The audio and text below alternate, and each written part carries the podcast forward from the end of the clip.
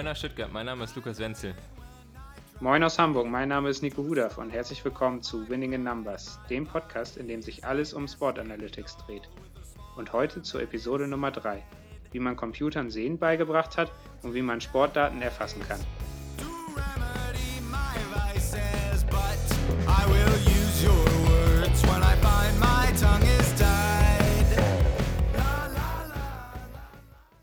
Heute werden wir sehen, wie vielfältig die Sport Analytics sein können. Und zwar erklären wir euch, welche Herausforderungen man überwinden muss, um einem Computer das Erfassen und Verstehen eines Sportspiels beizubringen.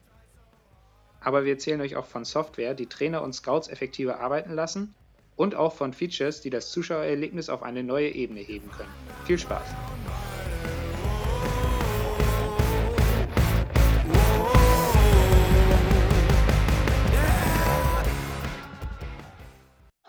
Ja, letzte Woche haben wir ja viel über Zahlen geredet und das war bestimmt auch sehr trocken teilweise.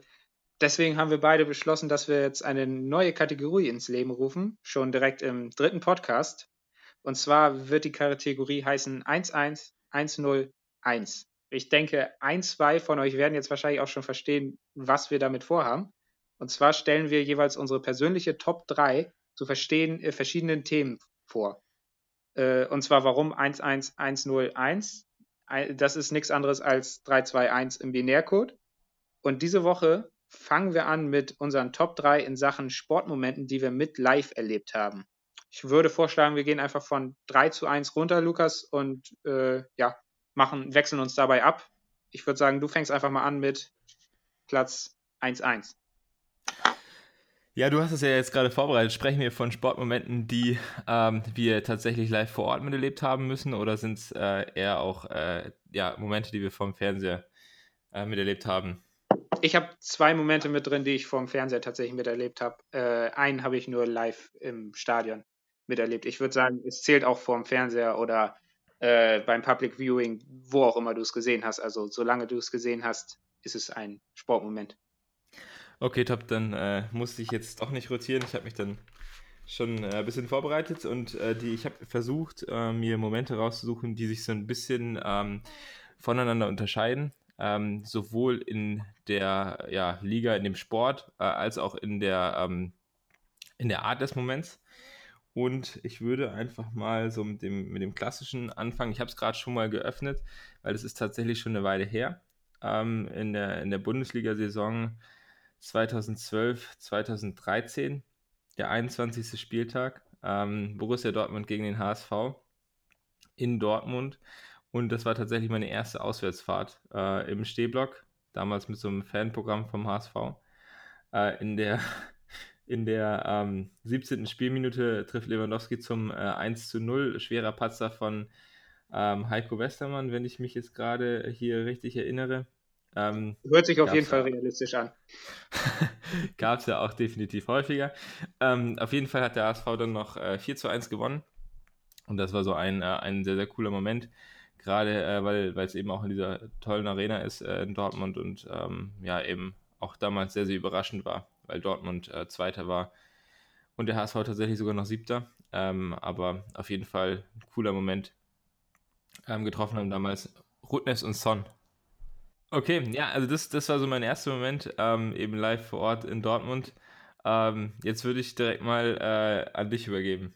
Genau, also bei mir ist es auch Fußball. Also ihr werdet gleich sehen, wir äh, sind beide große Fußballfans und zwar von zwei Vereinen, die sich eigentlich nicht so gerne mögen. Und zwar ist, spielt mein äh, Platz 3 im Weserstadion, also bei Werder Bremen. Und zwar war es äh, sogar noch länger her als bei dir, Lukas.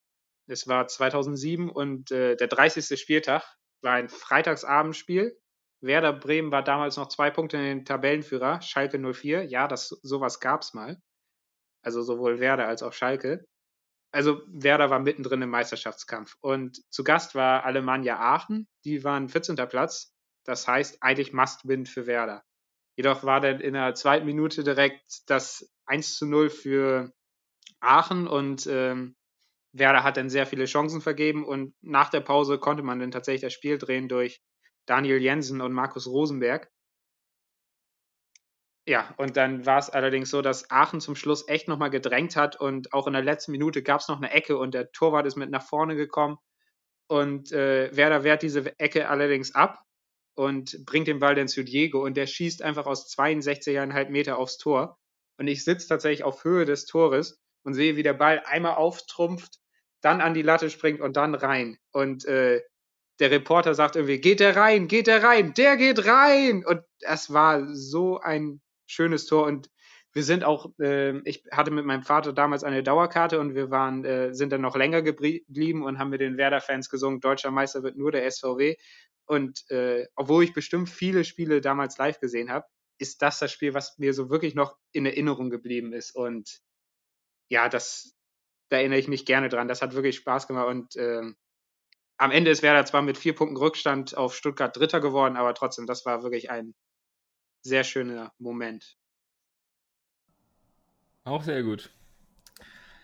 So, wir gehen jetzt mal weiter. Äh, und da brauche ich ein bisschen eine Unterstützung, weil ich habe tatsächlich nur den einen Moment gerade noch so zu 100% äh, präsent. Ähm, aber jetzt gehen wir, wechseln wir mal die Sportart und ähm, gehen mal zu den, zu den ersten Finals äh, in der NBA, äh, die ich so richtig mitverfolgt habe und äh, also intensiv mitverfolgt habe. Wir haben es auch zusammen gesehen.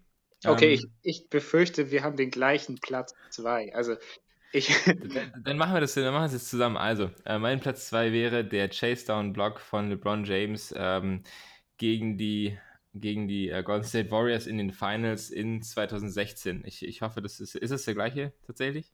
Genau, also ich, ich, habe das tatsächlich ein bisschen aufbereitet, habe hab mir nochmal kurz recherchiert und ich habe das dann so mit der Überschrift, oh, Block by James, äh, auch noch zusammengefasst. Also, es war 2016, wie du gesagt hast, und gegenüber standen Golden State Warriors wahrscheinlich der beste Kader zu der Zeit, möglicherweise aller Zeiten sogar, äh, besonders was die Tiefe angeht. Und man hat, äh, Lukas, weißt du noch, wie viele Spiele haben die Warriors in der Regular Season gewonnen?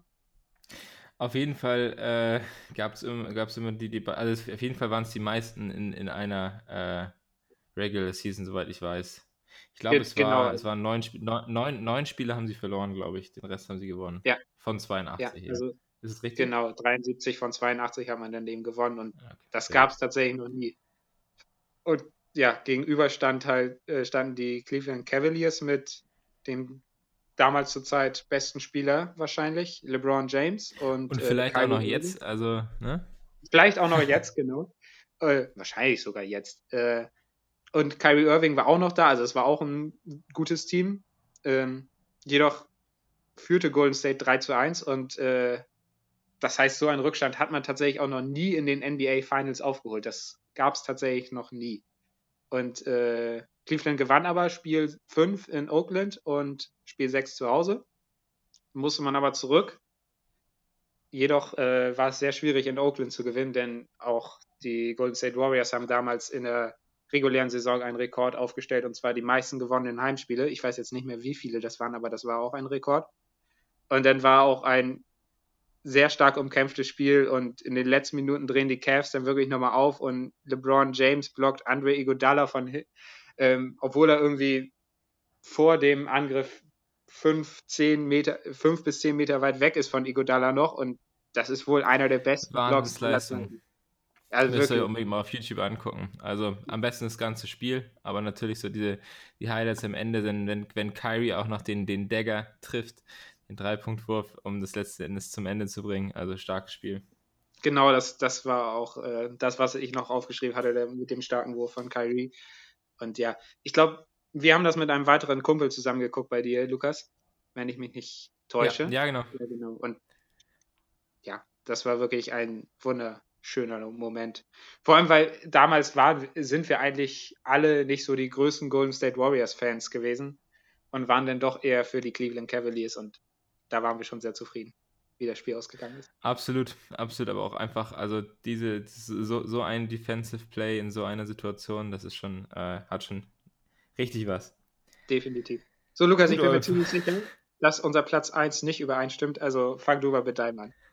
Ja, bevor wir jetzt zu viel ins Schwärmen kommen.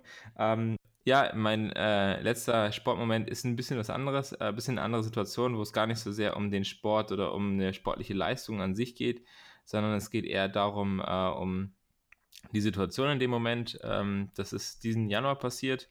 Und zwar, äh, wie ihr wahrscheinlich alle wisst, ist äh, eine Legende im Basketball verstorben. Ähm, sehr tragisch äh, in einem Helikopterunfall. Kobe Bryant äh, mit seiner Tochter. Und es ist, äh, soweit ich mich noch recht erinnern kann, auf einem Sonntag passiert. Ich bin dann ähm, am Montag beruflich nach Berlin geflogen und ähm, zufällig haben dann auch, hat dann auch gerade Alba Berlin gespielt in der, in der Bundesliga gegen ähm, Kreisheim. Und ich habe mir gedacht, keine Ahnung, irgendwie fühle ich mich jetzt äh, so, als würde ich jetzt gerne nochmal Basketball gucken, gerade weil irgendwie das hat mich dann doch schon ein bisschen mitgenommen. Ähm, obwohl Kobe Bryant jetzt natürlich kein Spieler war, den ich so richtig, also in seiner Prime gesehen habe. Ähm, wir haben eigentlich nur die schlechten Jahre gesehen. Von daher ähm, eigentlich komisch, aber trotzdem hat es mich irgendwie mitgenommen. Ähm, und bin dann eben äh, zur Mercedes-Benz Arena direkt nach der Arbeit gefahren und ähm, habe da das Bundesligaspiel geguckt und was ich sehr, sehr ergreifend fand, ist, ähm, dass, äh, obwohl er ja nie in Deutschland gespielt hat oder wie auch immer, ähm, dass äh, die ersten 24 Sekunden äh, des Spiels abgewartet wurden, eben als Tribut an seine Trikotnummer, die 24 und die ersten äh, acht ja, Spielsekunden ähm, wurden von der anderen Mannschaft dann äh, abgewartet. Das war, es ist dann auch ein Spiel, äh, ja, es, es, ist dann auch ein, ähm, nicht ein Foul, sondern äh, Regelübertretung. Weil, Regelübertretung, wenn, äh, wenn man quasi acht Sekunden in seiner eigenen Hälfte bleibt. Das war quasi Tribut an seine andere Trikotnummer, die acht.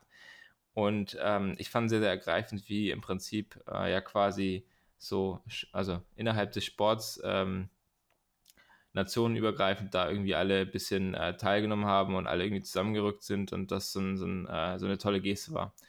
Deswegen ähm, das definitiv einer meiner Top 3, äh, beziehungsweise ein sehr, sehr toller, äh, toller Moment, diese, dieser Tribut an Kobe Bryant direkt äh, einen Tag nach seinem Tod. Da kann ich, glaube ich, mit meinem Platz 1 nicht wirklich mithalten, aber trotzdem.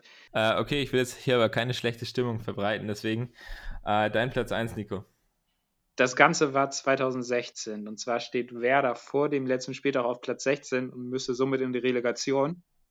Und man spielt gegen Frankfurt, einem direkten Konkurrenten, der nicht weit entfernt war, ich glaube ein Punkt.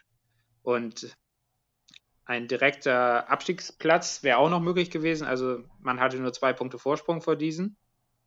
Die verlieren tatsächlich aber im, äh, im, Laufe des Tages. Das heißt, ein Unentschieden reicht Werder für die Relegation und ein Sieg rettet Werder wenig geht am Anfang im Spiel, also keine Tore auf beiden Seiten. Und Schlussviertelstunde fängt Werder dann an zu stürmen und drängt extrem.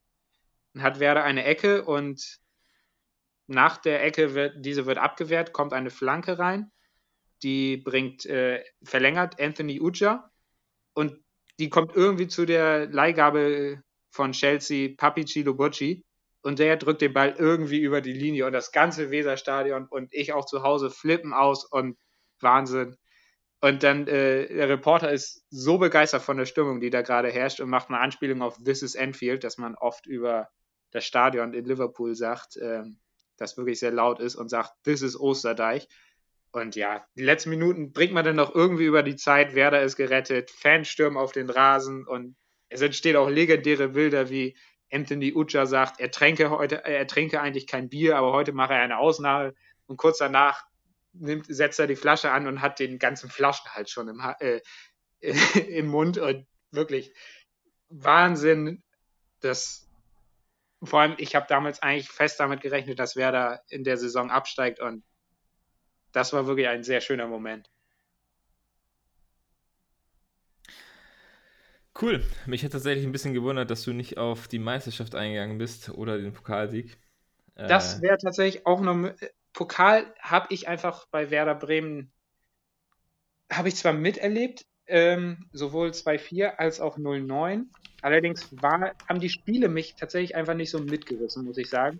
Das Spiel ist eher in Erinnerung geblieben ich hätte natürlich auch Meisterschaft von äh, Dirk Nowitzki und den Dallas Mavericks damals nehmen können. Absolut. Das habe ich, hab ich aber auch nicht live miterlebt. Äh, und die Meisterschaft, wo man damals in München gewonnen hat, äh, das überrascht dich wahrscheinlich, aber auch äh, habe ich nicht miterlebt, denn wir waren auf dem Familiengeburtstag und äh, wir mussten das übers Radio verfolgen und das zählte für mich nicht.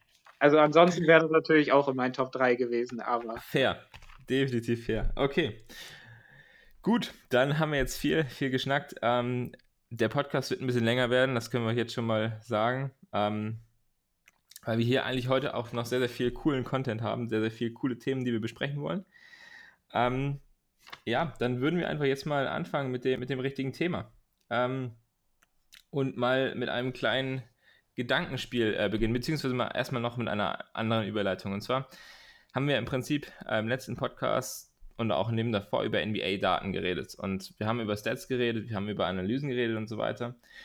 Nur ist es natürlich auch so, dass ähm, diese ganzen Stats natürlich nicht von irgendwo herkommen. Also die müssen natürlich von irgendjemandem aufgeschrieben werden. Ähm, beziehungsweise irgendwer muss sie erfassen. Ob das nur automatisiert oder ob das händisch passiert. Auf jeden Fall müssen die irgendwo herkommen. Und äh, da würde ich jetzt gerne mal mit dir, Nico, ein kleines äh, Experiment machen, beziehungsweise eher ein Gedankenexperiment. Ähm, einmal durchgehen. So, wir sagen jetzt mal, ähm, Nico ist jemand, der Basketball gut versteht, was ja auch stimmt. Ähm, und äh, wir würden ihn jetzt quasi mal als NBA-Analysten benennen und würden jetzt mal sagen, dass er im Prinzip diese Daten, die wir letztens oder in den letzten Podcast-Folgen verwendet haben, dass er diese Daten erfassen soll. Das heißt, er muss quasi aufschreiben, äh, hey, äh, ja, trifft jemand, trifft jemand nicht, äh, wurde ein Rebound geholt, wurde ein Assist gegeben und so weiter und muss dies für jeden Spieler äh, eines äh, einer NBA ähm, eines NBA-Spiels machen. NBA-Spiel ist dabei 48 Minuten lang und es sind jeweils immer ähm, 10 Spieler auf dem Feld. Die variieren zwar, aber es sind immer 10. So, Nico, jetzt mal die Frage an dich. Was glaubst du, wie lange, äh, beziehungsweise wie viele Spieler könntest du gleichzeitig analysieren und jeweils die Stats notieren? Gehen wir erstmal davon aus, dass du das Videomaterial vorliegen hast und dass es nicht live ist. Das ist äh, natürlich eine gute Frage und ist, glaube ich, nicht so einfach zu beantworten. Es gibt verschiedene Sachen, die man da bedenken muss. Und zwar äh, muss man zum einen erstmal sagen, solche Stats wie Punkte, getroffene Würfe, Assists, also Vorlagen, Rebounds, also wenn der Ball nicht in den Korb kommt, den, äh, wer den als erstes wieder fängt. Sowas wird tatsächlich äh, direkt in der Halle äh, immer aufgezeichnet. Allerdings reicht das ja oft nicht aus, denn man möchte auch genau wissen, wo steht der, wie gut ist er verteidigt, welche Taktik wurde vorher angewandt, also wurde vorher ein Pick and Roll gespielt, ähm, ist der isoliert, also steht er alleine und ähm, ja, also das ist dann einfach sehr unterschiedlich. Das heißt, äh, für so einen Spieler, der in der Ecke steht, eigentlich die ganze Zeit und nichts anderes macht, außer vielleicht ein paar Mal auf den Korb wirft, den kann man so nebenbei bestimmt analysieren. Allerdings, wenn ein Spieler einfach immer den Ball nach vorne bringt, dann kann, muss ich da wirklich mich nur auf den, äh, auf den Spieler konzentrieren. Und das wird dann wahrscheinlich auch, da muss ich öfters das Video pausieren, nochmal zurückspulen. Ähm, was hat er genau gemacht? Äh, äh, wo ist er jetzt genau lang gegangen? Und das dauert so ewig. Und ähm, das heißt dann aber auch, dass ich da wahrscheinlich noch nicht mal alles richtig kriege. Also genau. es ist einfach unmöglich, da ich, dass ich da nochmal, äh, dass ich da wirklich alles sehe. Und das ist super schwierig. Also das würde bestimmt über zwei Stunden dauern und ähm, mit sehr vielen Fehlern. Ja, ich habe jetzt mal eine andere Zahl sogar angesetzt. Ich habe mir jetzt mal gesagt, du analysierst wirklich jeden Spieler per se für sich alleine. Habe da mal die 48 Minuten genommen plus ähm, weitere 12 Minuten für äh, vor- und zurückspulen, damit wir es leichter rechnen können. damit sind wir bei 6, 60 äh, Minuten pro Spieler für ein Spiel. Und weil wir eben gesagt haben, dass jeweils immer 10 Spieler ähm, auf dem Parkett sind, zu, zur selben Zeit sind wir eben bei 600 Minuten, sprich 10 Stunden. Äh, ist natürlich jetzt, also ob, die Rechnung jetzt stimmt, das ist natürlich jetzt mal dahingestellt. Was man auf jeden Fall festhalten kann, dass es sehr, sehr lange braucht. Ähm, dass das Nico einfach viel Zeit braucht, um genau eben äh, auch die komplizierten äh, Statistiken zu erfassen. Zum Beispiel eben, wie er gesagt hat, äh, ob vorher ein Play stattgefunden hat oder ob ähm, zum Beispiel der Spieler ja mehrmals gedribbelt hat oder wie er gedribbelt hat und so weiter. Deswegen ist das schon mal erst, das erste Problem bei dieser manuellen Erfassung, die Zeit. Ähm, Nico könnte das zwar machen, aber natürlich äh, verdienen ausgebildete NBA-Analysten ähm, gutes Geld. Das heißt, zehn Stunden seiner Zeit wären auf jeden Fall schon sehr, sehr teuer. Ähm, das heißt, einmal der Kostenfaktor ist da einfach nicht gegeben. Dann natürlich auch der Ressourcenfaktor. Wo willst du überhaupt so viele NBA-Analysten herkriegen? Wir haben äh, gelernt, äh, auch vor einer Woche, äh, vor zwei Wochen, dass die NBA über 1000 Spieler hat. Das heißt, du musst auch erstmal diese ganzen Leute finden, die das quasi aufnehmen und jedes Mal analysieren. Ein weiterer sehr, sehr kritischer Faktor ist die Zeit. Ähm, Nico kann das ähm, vielleicht auch mal in acht Stunden oder mal in sechs Stunden ein Spiel vollständig analysieren. Äh, alles gut. Problem aber, wenn man wirklich Echtzeitstatistiken braucht und da wirklich äh, schnell Ergebnisse haben möchte, ähm, dann reichen auch diese zehn oder diese sechs Stunden nicht, ähm, nicht aus. Da müsste im Prinzip auch so eine, so eine Art Echtzeitanalyse stattfinden. Ähm, diese zehn Stunden, diese Zeit würde vielleicht für Analysen, die wir durchgeführt haben, ähm, nicht zeitkritisch sein, aber wenn man eben ja, Live-Analysen durchführen muss, muss äh, durchführen möchte, muss das schnell gehen. Zusätzlich ist natürlich so, dass jeder dieser Analysten ähm, auch ein spezifisches, also ein ganz, ganz spezifisches Wissen haben muss. Das heißt, er muss im Prinzip ausgebildeter äh, ja, Sportsanalyst sein. Ob es jetzt im Fußball ist, im Fußball sicherlich noch ein bisschen, ähm, bisschen schwieriger, weil eben mehr Spieler. Ähm, von daher muss er auch ein ganz, ganz spezifisches, spezifisches Wissen haben. Äh, und dann ein ganz, äh, ein ganz äh, wichtiger Punkt noch, den äh, Nico auch schon angerissen hat, ist einmal die Genauigkeit. Ähm, Nico kann natürlich äh, immer vor und zurückspulen, er kann natürlich immer, immer schauen, ähm, dass er alles äh, möglichst genau wahrnimmt. Aber letzten Endes, wenn es zum Beispiel um, um Entfernung geht, wenn es äh, zum Beispiel um ja, ganz, ganz kleine Details geht, dann wird äh, er einfach nicht immer in der Lage sein, also 100% genau die richtigen Daten zu erfassen. Wenn es zum Beispiel über, äh, über einen Dribble-Move geht oder über ein bestimmte, bestimmtes Pick-and-Roll, wo einfach er eine Kleinigkeit übersieht.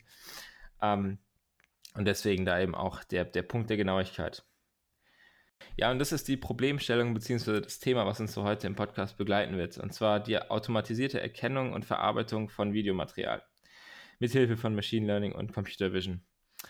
Ähm, das ist nämlich so die, der Lösungsansatz, der sich äh, in Sports Analytics gebildet hat, um eben diese ganzen Probleme zu lösen.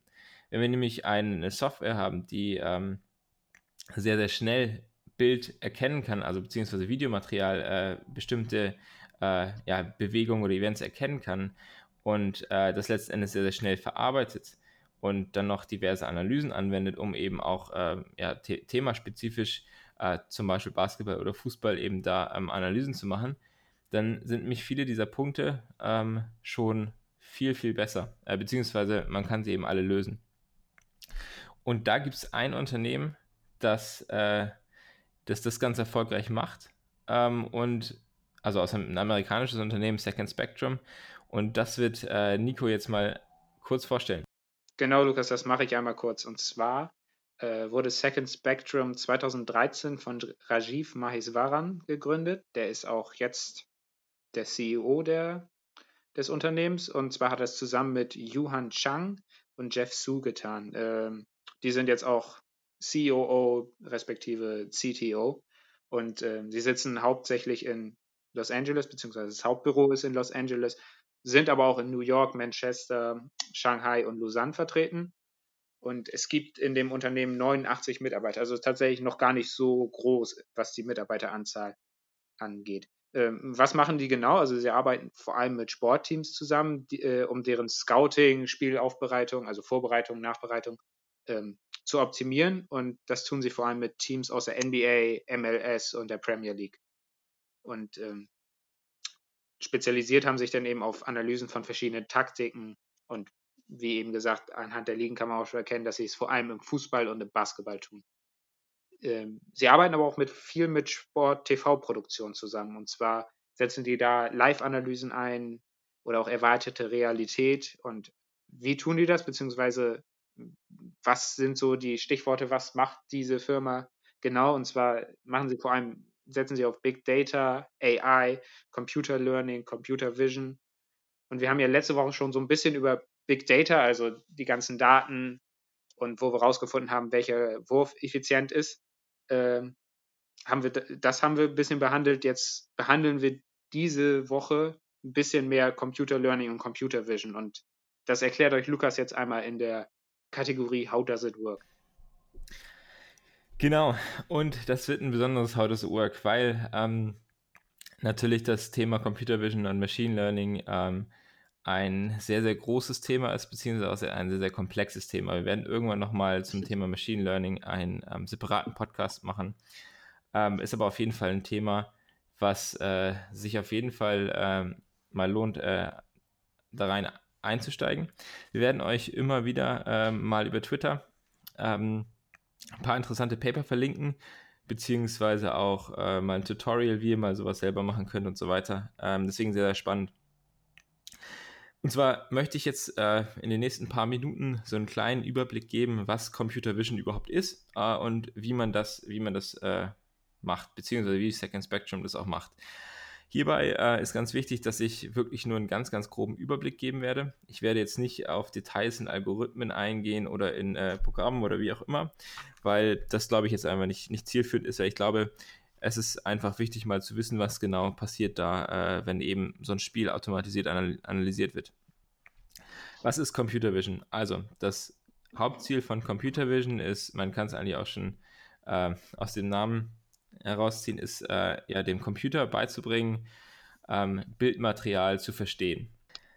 Das heißt, man möchte quasi das Videomaterial oder Bildmaterial ähm, so erfasst wird, dass der Kontext verstanden wird. Was sind so Anwendungsfälle in der Realität, die ihr vielleicht auch kennt? Zum Beispiel die äh, Platzierung der First Down Line im Football. Die wird mit Hilfe von Computer Vision äh, ja, äh, fabriziert. Es wird im Prinzip das Umfeld jeweils erkannt und dann die Linie eben dementsprechend gesetzt. Zusätzlich sind aber auch zum Beispiel äh, Anwendungen auf eurem Handy, wenn ihr ein Gesicht erkennt, äh, das, das ist Computer Vision ähm, beziehungsweise Machine Learning. Oder auch wenn ihr auf Instagram äh, oder mit Snapchat mal wieder ein Selfie macht und äh, euer, euer Gesicht erkennen lässt. Ähm, das ist auch eine Anwendung von Computer Vision in der Realität, die äh, so jetzt auch jetzt vorherrscht was sind so die Schwierigkeiten von Computer Vision? Weil letzten Endes ist ja das Sehen und das Verstehen von Inhalten für Menschen ein relativ leichter Task. Also wir lernen relativ früh, äh, schon im frühen Kindesalter, äh, Bilder zu verstehen. Nun ist es aber so, dass im Prinzip, egal wie gut die Kamera ist, und die Kameras sind ja mittlerweile wirklich schon sehr, sehr gut, ähm, ein Bild für einen Computer immer nur einfach eine ja, Liste oder nicht eine, eine, ein Array von verschiedenen Nummern ist ähm, wo im Prinzip jede dieser Nummern einen Farbwert wie, widerspiegelt. Was heißt das? Ähm, ganz, das? Das ganz große Problem ist im Prinzip, dass, äh, dass der Kontext eben äh, aus diesen verschiedenen Nummern nicht, äh, nicht hervorgeht. Das heißt, äh, das Bild wird zwar dargestellt, aber letzten Endes äh, kann, der, kann ein Computerprogramm bzw. ein herkömmliches Computerprogramm eben keinen Kontext äh, erkennen. So, was wäre jetzt ein äh, Ansatz, um das Ganze zu lösen? Man könnte jetzt sagen, okay, gut, ich will zum Beispiel beim Basketballspiel, oder beim Fußball, nehmen wir mal Fußball, weil Basketball sagen wir schon super viel. Äh, ich möchte einen Ball äh, erkennen auf einem Bild von einem Fußballfeld. Wir gehen jetzt erstmal nur vom Bild äh, aus, später gehen wir noch auf Videos ein. Ähm, könnte man ja sagen, okay, gut, ähm, ein Fußball hat halt eben einen bestimmten Farbwert programmieren wir das eben so, dass sie quasi immer dieser, also wenn im Prinzip dieser bestimmte Farbwert auf einem Bild erkannt wird, dass, äh, dass dann eben ein Ball erkannt wird. Und dann, äh, es ist ja eigentlich ganz einfach und macht ja auch Sinn. Da ist das große Problem, dass ähm, bei Videomaterial und auch bei Bildern natürlich dieser Ball nicht immer genau den gleichen Farbwert hat, beziehungsweise auch nicht immer zu 100% ganz zu sehen ist oder wie auch immer. Also zum Beispiel ist der Ball mal versteckt ähm, weil eben zum Beispiel ein Fuß davor ist. Dann ist aber auch so, dass Schatten eine Rolle spielt, dann ist die Form teilweise verändert und so weiter. Das heißt, es ist im Prinzip unmöglich, ähm, dafür ein äh, ja, Regeln zu programmieren, quasi um diesen Ball zu erkennen. Das könnte man vielleicht für ein einziges Bild machen, ähm, aber eben nicht für ähm, die generelle Erkennung von eben Objekten. Und damit äh, wollen wir uns jetzt beschäftigen. Also wie schafft man es quasi, diese Objekte auf einem Bild zu erkennen. Und zwar ist es so, dass sich da eben ähm, dem Prozess des äh, Machine Learning bedient wird, beziehungsweise Machine Learning Algorithmen. Was passiert da? Und das ist jetzt wirklich sehr, sehr grob. Ähm, wir werden, wie gesagt, da äh, noch weitere Literatur posten, die, die sich auch wirklich. So, was passiert da? Ähm, jetzt mal ganz grob. Ähm, ihr versucht im Prinzip bei Machine Learning einem Algorithmus beizubringen, wie ein Ball aussieht. Wie macht ihr das? Mit ganz, ganz viel Daten, mit ganz, ganz viel Bildern von Bällen und eben mit einem äh, guten Machine Learning Algorithmus, der das erkennt, der eben diese Bilder als Input nimmt. In einem Algorithmus, den ihr trainiert, werden dann im Prinzip ähm, verschiedene Feature äh, über verschiedene Iterationen äh, eines, eines Balls erkannt und über äh, verschiedene Iterationen eben von, von eurem riesen Datensatz an, an Ballfotos.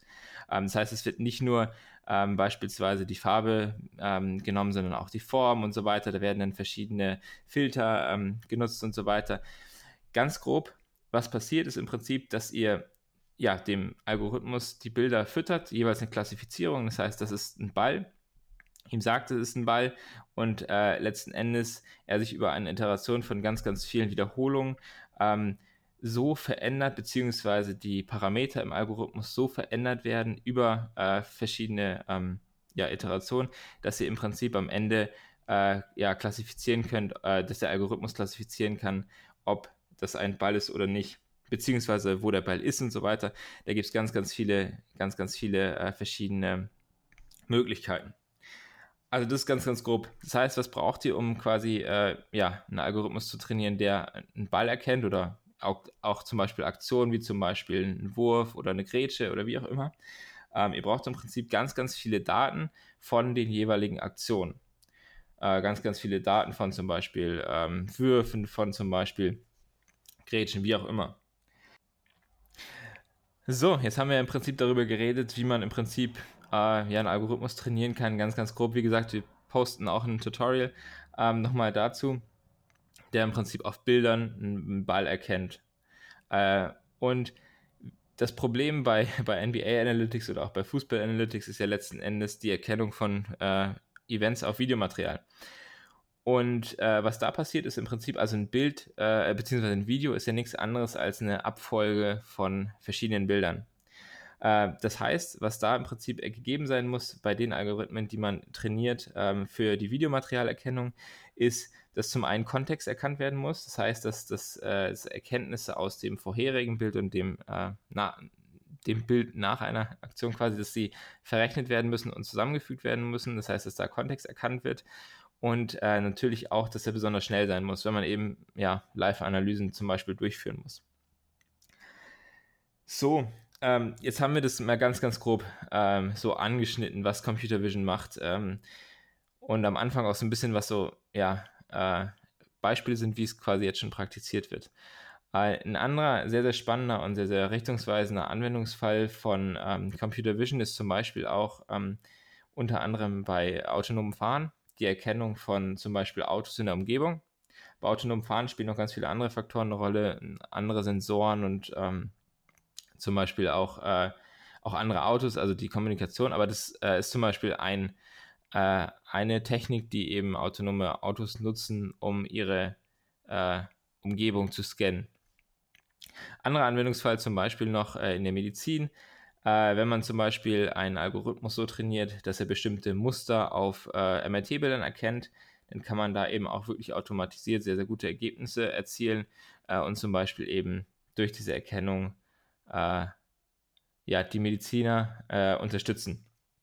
Von daher ähm, ist Computer Vision ein sehr, sehr großes Thema, äh, ein sehr, sehr spannendes Thema. Es ist ein Riesenthema, wo man wirklich nie aus, auslernt und äh, gerade ich nicht. Und äh, es lohnt sich deswegen auf jeden Fall, da mal reinzugucken und sich damit ein bisschen tiefer zu beschäftigen. Genau. So, wie schlagen wir jetzt den Bogen zurück zu Second Spectrum, dem Unternehmen, äh, das wir eigentlich hier heute betrachten wollen? Okay, und damit kommen wir nämlich jetzt auch zu unserer Kategorie äh, Started Up, ähm, in, in, der wir eben das Unternehmen Second Spectrum äh, betrachten. Let's go, Nico. Ja, zunächst würde ich einfach einmal nochmal kurz sagen, warum es tatsächlich so wichtig ist, den Sport zu, zu verstehen mit Computer Vision. Also es ist einfach so, dass du, ähm, dass nicht jeder Otto-Normalverbraucher und wahrscheinlich noch nicht mal jeder ähm, Coach oder jeder Trainer das genau verstehen kann, was da passiert. Also ich hoffe oft, die äh, Trainer verstehen das, aber ähm, verschiedene Taktiken müssen genau erkannt werden und sowas kann dann einfach ein Computer tatsächlich sehr äh, wahrscheinlich immer liefern und das deswegen ist es so essentiell wichtig, dass man sowas hat. Jetzt möchten wir aber auch einfach mal kurz vorstellen, was bietet Second Spectrum genau den Teams an, beziehungsweise den Sportteams an, besonders eben den Basketball- und den Fußballteams. Äh, es fängt an bei Bereitstellung von dem Kamerasystem, dass sie die Kameras auch installieren da und eben auch am richtigen Ort installieren, dass man perfekt da, dass es eben perfekt äh, ausgerichtet ist für ähm, Computer Vision, dass man tatsächlich das einfach perfekt analysieren kann. Das ist allerdings nicht so, dass die Daten dann eben nur erfasst werden, sondern die werden auch tatsächlich direkt analysiert von Second Spectrum und dann auch eben den Trainern und den ähm, Spielern bereitgestellt, um eben das genau den, äh, die tiefere Analyse wahrscheinlich den Trainern und Spielern zu überlassen. Allerdings ziehen sie auch oft Schlüsse eben aus ihren Daten und sagen, da und da müsst ihr euch verbessern und sowas. Die Videos werden aber dann natürlich auch gelabelt. Also da wird dann eben aber nicht nur hingeschrieben, hier ist Spieler X involviert und ähm, Spieler Y verteidigt, sondern es wird auch genau gelabelt, die Taktik wurde angewandt, also Pick and Roll oder bleiben wir beim Basketball und es gibt dann noch verschiedene Möglichkeiten, den zu verteidigen, dann irgendwie Switch und das ist dann eben gelabelt ähm, Spieler X beim Pick and Roll, wo geswitcht wurde. Und ähm, das, das, heißt, das heißt also, im Videomaterial wird quasi jeder Spieler äh, erkannt, äh, in jeder Sekunde des Spiels äh, und quasi auch, was er macht. Ist das richtig? Genauso ist es, Lukas. Also jeder Spieler ist erka äh, erkannt worden und es wird erkannt, die Taktik wurde angewendet, ähm, so wurde verteidigt und das ist es dann. Und ähm, das ist natürlich super wichtig, besonders für ähm, Spielvorbereitung, denn für diese, für, äh, dass man einfach durchsuchbares Videomaterial hat, ist perfekt, denn dann sagst du einfach bei Spielvorbereitung, gib mir Spieler Y von äh, unserem nächsten Gegner, wie der immer das Pick and Roll verteidigt. Dann musst, kannst du da, äh, kriegst du erst Daten, ähm, so verteidigt er das, und dann kannst du dir tatsächlich noch genauer angucken, wie er es tatsächlich macht. Also du kriegst dann auch noch das Video dazu geliefert. Und dann hast du einfach erstens die Daten, zeigst, äh, die zeigen dann natürlich auch die erfolgreich, äh, also wie erfolgreich er das verteidigt. Und ähm, das Ganze kannst du dann auch noch mit einem Video abgleichen, wenn du dann irgendwie äh, keine Ahnung, dann kannst du vielleicht eher sehen, er verlagert ähm, sein Gewicht falsch und da können wir ihn attackieren. Und äh, sowas kann man dann auf Video erkennen. Aber du kannst sozusagen das Grundlegende, ähm, er ist zu attackieren oder er ist nicht zu attackieren, äh, anhand der Daten dann eben erkennen. Also perfekt für Spielvorbereitung. Oder auch zum Beispiel für Scouting. Also wenn du sagst, äh, wir wollen uns den Spieler äh, in unser Team vielleicht holen, dann ähm, sagt man zu Second Spectrum, ja, gib mir mal die, äh, gib mir mal die Videos und die Daten zu dem Spieler und wir können das dann analysieren. Also dann kannst du meinetwegen anhand der Videos sehen, da ist Verbesserungsmöglichkeit und ähm, weil man das auf Video sieht und äh, anhand der Daten kann man eben sagen, wie gut der Spieler jetzt tatsächlich ist. Das Ganze ist ja. Ich hätte noch mal eine Frage an dich. Ähm, was ist denn jetzt so der Unterschied ähm, zwischen Daten, äh, die wir letztes Mal behandelt haben und Daten, die Second Spectrum äh, erfasst, vor allem in Hinsicht auf Genauigkeit und äh, ja, äh, Varianz der Daten. Ja, äh, ein großer Unterschied ist natürlich, dass wir letzte Woche haben wir einfach nur gesagt, da wurde ein Wurf genommen, von so weit weg stand er, äh, von so weit weg war er weg eben und ähm, Second Spectrum analysiert das Ganze halt noch detaillierter. Sie sagen eben, ähm, wo kommt der Verteidiger genau her? Ähm, wie weit ist der Verteidiger weg? Mit welchem Winkel? Also und sehr vielfältig da genau und kann dann eben auch aufgrund dieser vielen Daten dann eben errechnen, wie viel, äh, wie hoch ist die Wahrscheinlichkeit, dass ein Spieler äh, den Wurf trifft, eben aufgrund des Backgrounds des Spielers, äh, aufgrund der ähm, der Verteidigung, also wie nah ist die dran, von welchem Winkel. Und dann kann man eben analysieren, trifft er die, äh, trifft er schlechte Würfe sehr gut oder trifft er gute Würfe sehr schlecht und man kann dann eben äh, gen genauer überlegen, ähm, wie gut wirft er tatsächlich. Ganz konkretes Beispiel vielleicht, um da nochmal ein bisschen zu differenzieren. Wenn man jetzt einen Spieler hat, der, sagen wir, 50% von irgendeiner ähm, Position äh, aus dem Feld trifft, ähm, dann, und einen anderen Spieler, der aus, von dieser gleichen Position äh, 40% trifft. Dann könnte man ja sagen, okay, na, na, klar ist der Spieler, der eben mehr trifft, auch der bessere von dieser Position. Wenn es jetzt allerdings so ist, und da spielen natürlich viele andere Faktoren auch noch mit rein, aber wenn es natürlich so ist, dass der eine Spieler nie verteidigt wird, ähm, weil er im Prinzip diese Shots nur nimmt, äh, irgendwie, wenn das Spiel sowieso schon entschieden ist und äh, keine Ahnung, wenn eben nicht, äh, wenn er einfach nicht so gut verteidigt wird.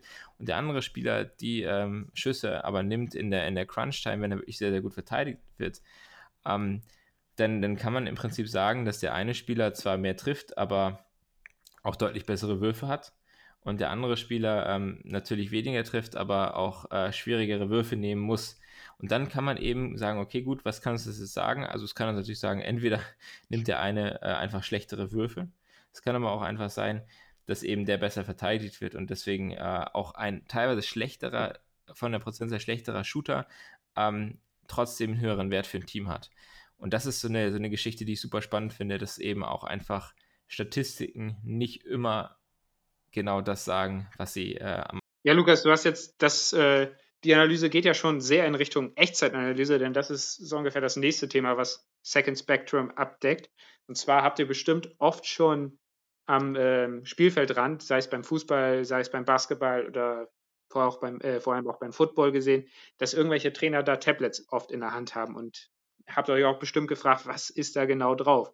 Das ist tatsächlich so, dass da die Echtzeitanalysen immer drauf geschickt werden und ähm, da bekommt man dann eben die wichtigen Infos von Second Spectrum, die, die, die den, eben den Trainer erklären, ähm, was genau die, ähm, was genau für eine Taktik meinetwegen der Gegner macht und sowas eben.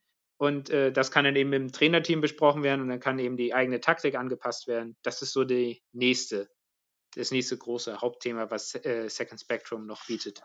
Und speziell arbeiten die eben mit äh, Man City, mit den LA Clippers und der NBA zusammen. Also sie sind auch schon, ähm, haben tatsächlich schon viele Partnerschaften eingegangen mit verschiedenen äh, Sportvereinen und ähm, bei Man City haben sie auch ein extra Büro in Manchester für den Verein eben eröffnet, um da eben die Analysen im Fußball zu verbessern. Und was vielleicht auch noch interessant ist, man kann eben, da man diese Spieler so gut erkennen kann und direkt alle Daten erfasst, kann man auch einfach sehr schnell Reports von den Spielern erstellen. Also, und das ist dann halt auch automatisiert und du musst, ähm, es geht auch sehr schnell, dass du direkt nach dem Spiel wahrscheinlich den äh, Report ausdrucken könntest. Und das hilft dir halt ungemein. Also sei es ähm, Vorbereitung auf gegnerische Spieler, Scouting, und da kann man dann eben gut erkennen, welche Tendenzen haben die Spieler, aber wie gut sind sie auch dabei. Ja, das ist so wirklich sehr hilfreich auch. Allerdings arbeitet man nicht nur mit Teams zusammen. Ich habe ja eben auch schon gesagt, dass sie äh, mit der NBA zusammenarbeiten.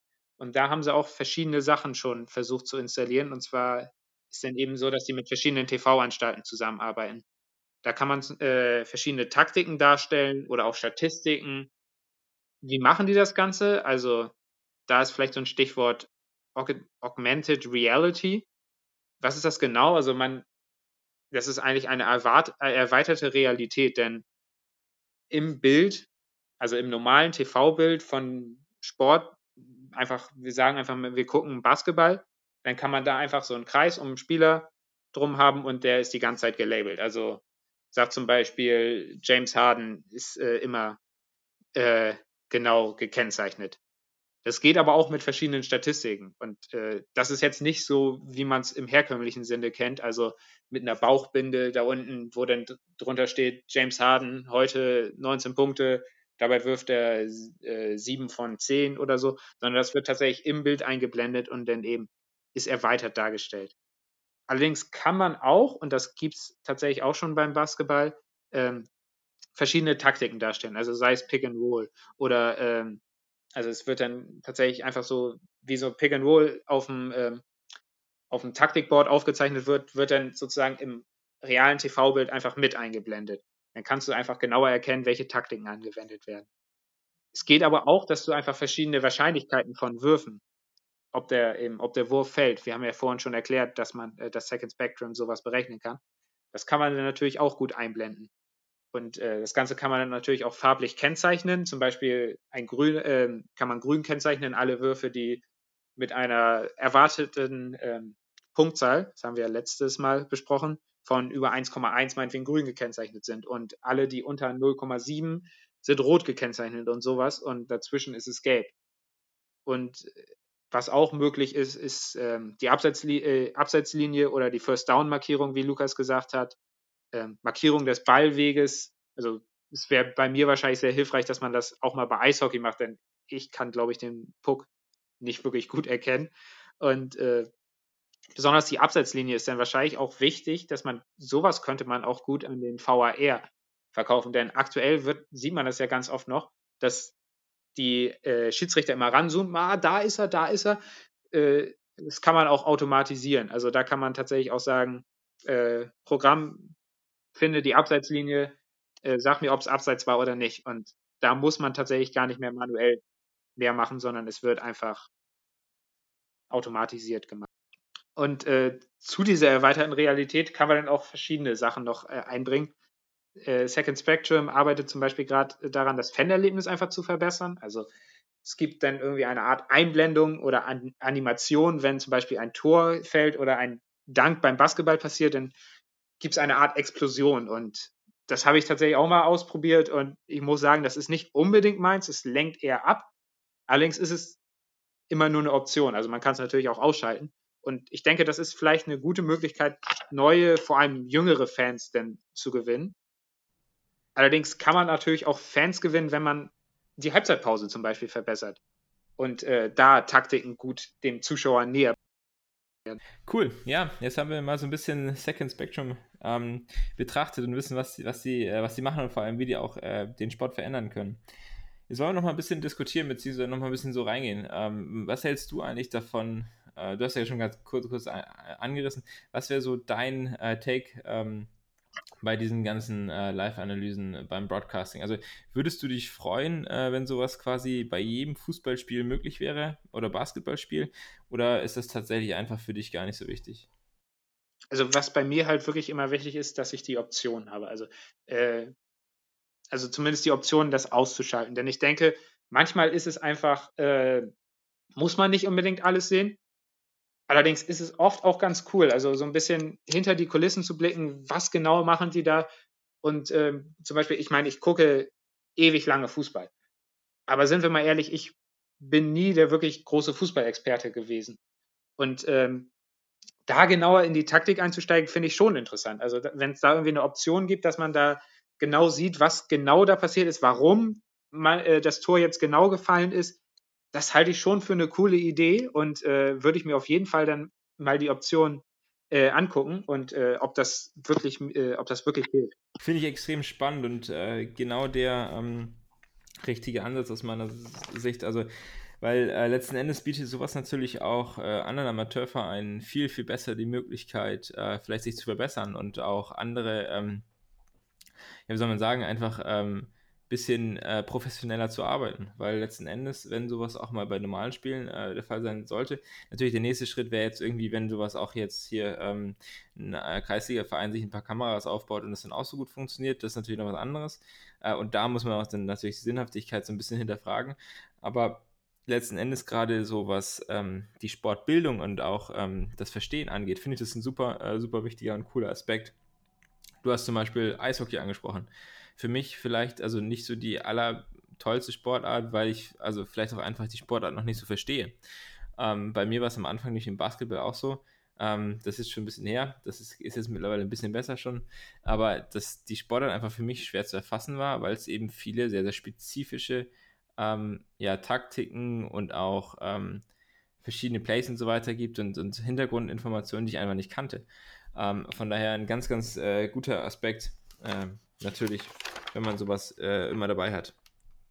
So, jetzt noch ganz kurz zu einer weiteren Kategorie. Ähm, Futures Now. Ähm, hier haben wir mal so ein paar kleine Ideen, die äh, wir denken, die irgendwie mal umgesetzt werden können und vielleicht das Ergebnis äh, oder das, Erlebnis von Sport äh, beeinflussen können in Zukunft. Ähm, und zwar, ihr kennt wahrscheinlich alle die Google Glasses. Ähm, das ist eine, ich weiß gar nicht, ob es sie jetzt noch zu kaufen gibt. Ich glaube nämlich nicht. Aber auf jeden Fall ist es eine Brille, die quasi deine Realität erweitert, indem sie dir vor dem Auge ähm, Zusatzinformationen anzeigt. Und sowas kann zum Beispiel auch natürlich das Stadionerlebnis beeinflussen, denn die ganzen Analysen und die ganzen Erkennungen, die Second Spectrum schon heute hat, die könnte man natürlich genauso auch ähm, auf das Spiel im Stadion übertragen. Das heißt, ihr würdet im Block stehen, ähm, beim Basketball oder Fußball, hätte aber trotzdem genau die High-End-Analysen, die im Prinzip, die im Prinzip auch zu Hause hätte. Das finde ich ein spannender, spannender Anwendungsfall ähm, und definitiv äh, eine coole Sache.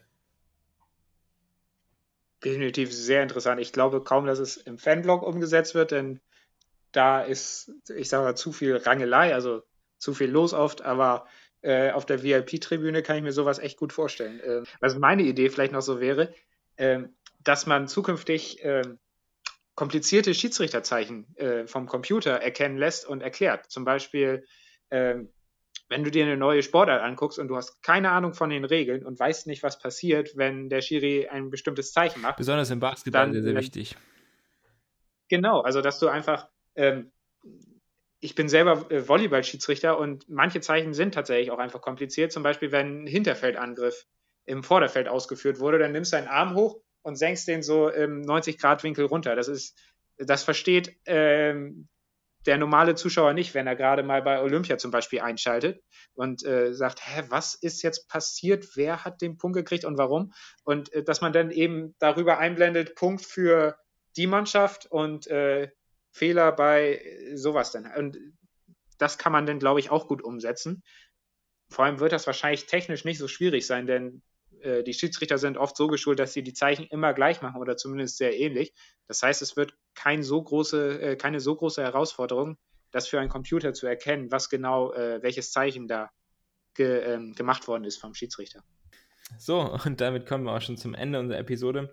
Ist heute ein bisschen länger als sonst geworden. Ich hoffe, ihr hattet trotzdem Spaß. Ähm, ihr könnt uns ja mal so ein bisschen Feedback geben, inwiefern auch so unsere Kategorie mit den Top-Werten, Top äh, also jetzt heute mit den Sportmomenten, so euch gefallen hat. Äh, und ob ihr vielleicht mehr davon wollt. Wir haben da noch ein paar andere Kategorien äh, im Backlog zum Beispiel, was so unsere Podcasts sind, die wir gerne hören. Ähm, was sind so unsere, unsere Lieblingssportdokumentationen, gerade jetzt auch aktuell.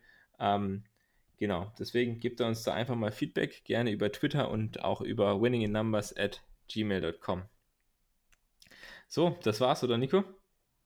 Eine Sache bleibt uns noch zu sagen. Wir haben heute viel über Sex and Spectrum geredet. Ähm, das ist einfach ein Unternehmen, was wir toll finden, was auch genau zu unserem Thema gepasst hat. Wir werden aber in keinster Weise gesponsert. Ähm, das haben vielleicht auch schon viele erwartet, aber wir wollten es nochmal ähm, erwähnen. Und ganz, ganz wichtig, äh, was machen wir immer zum Schluss, Nico? ja, wir hören uns das Outro von Lithic an, La La Land. Genau. Und ich glaube, es gibt wieder eine, eine neue Single. Genau, absolut. Äh, schaut rein. Äh, supported Lithic, tolle Band. Ähm, ja, und jetzt sind wir auch wirklich am Ende. Deswegen, Nico. Bleibt am Ball und achtet auf die Zeit. Haut rein. Ciao. Ciao. Bis nächstes Mal.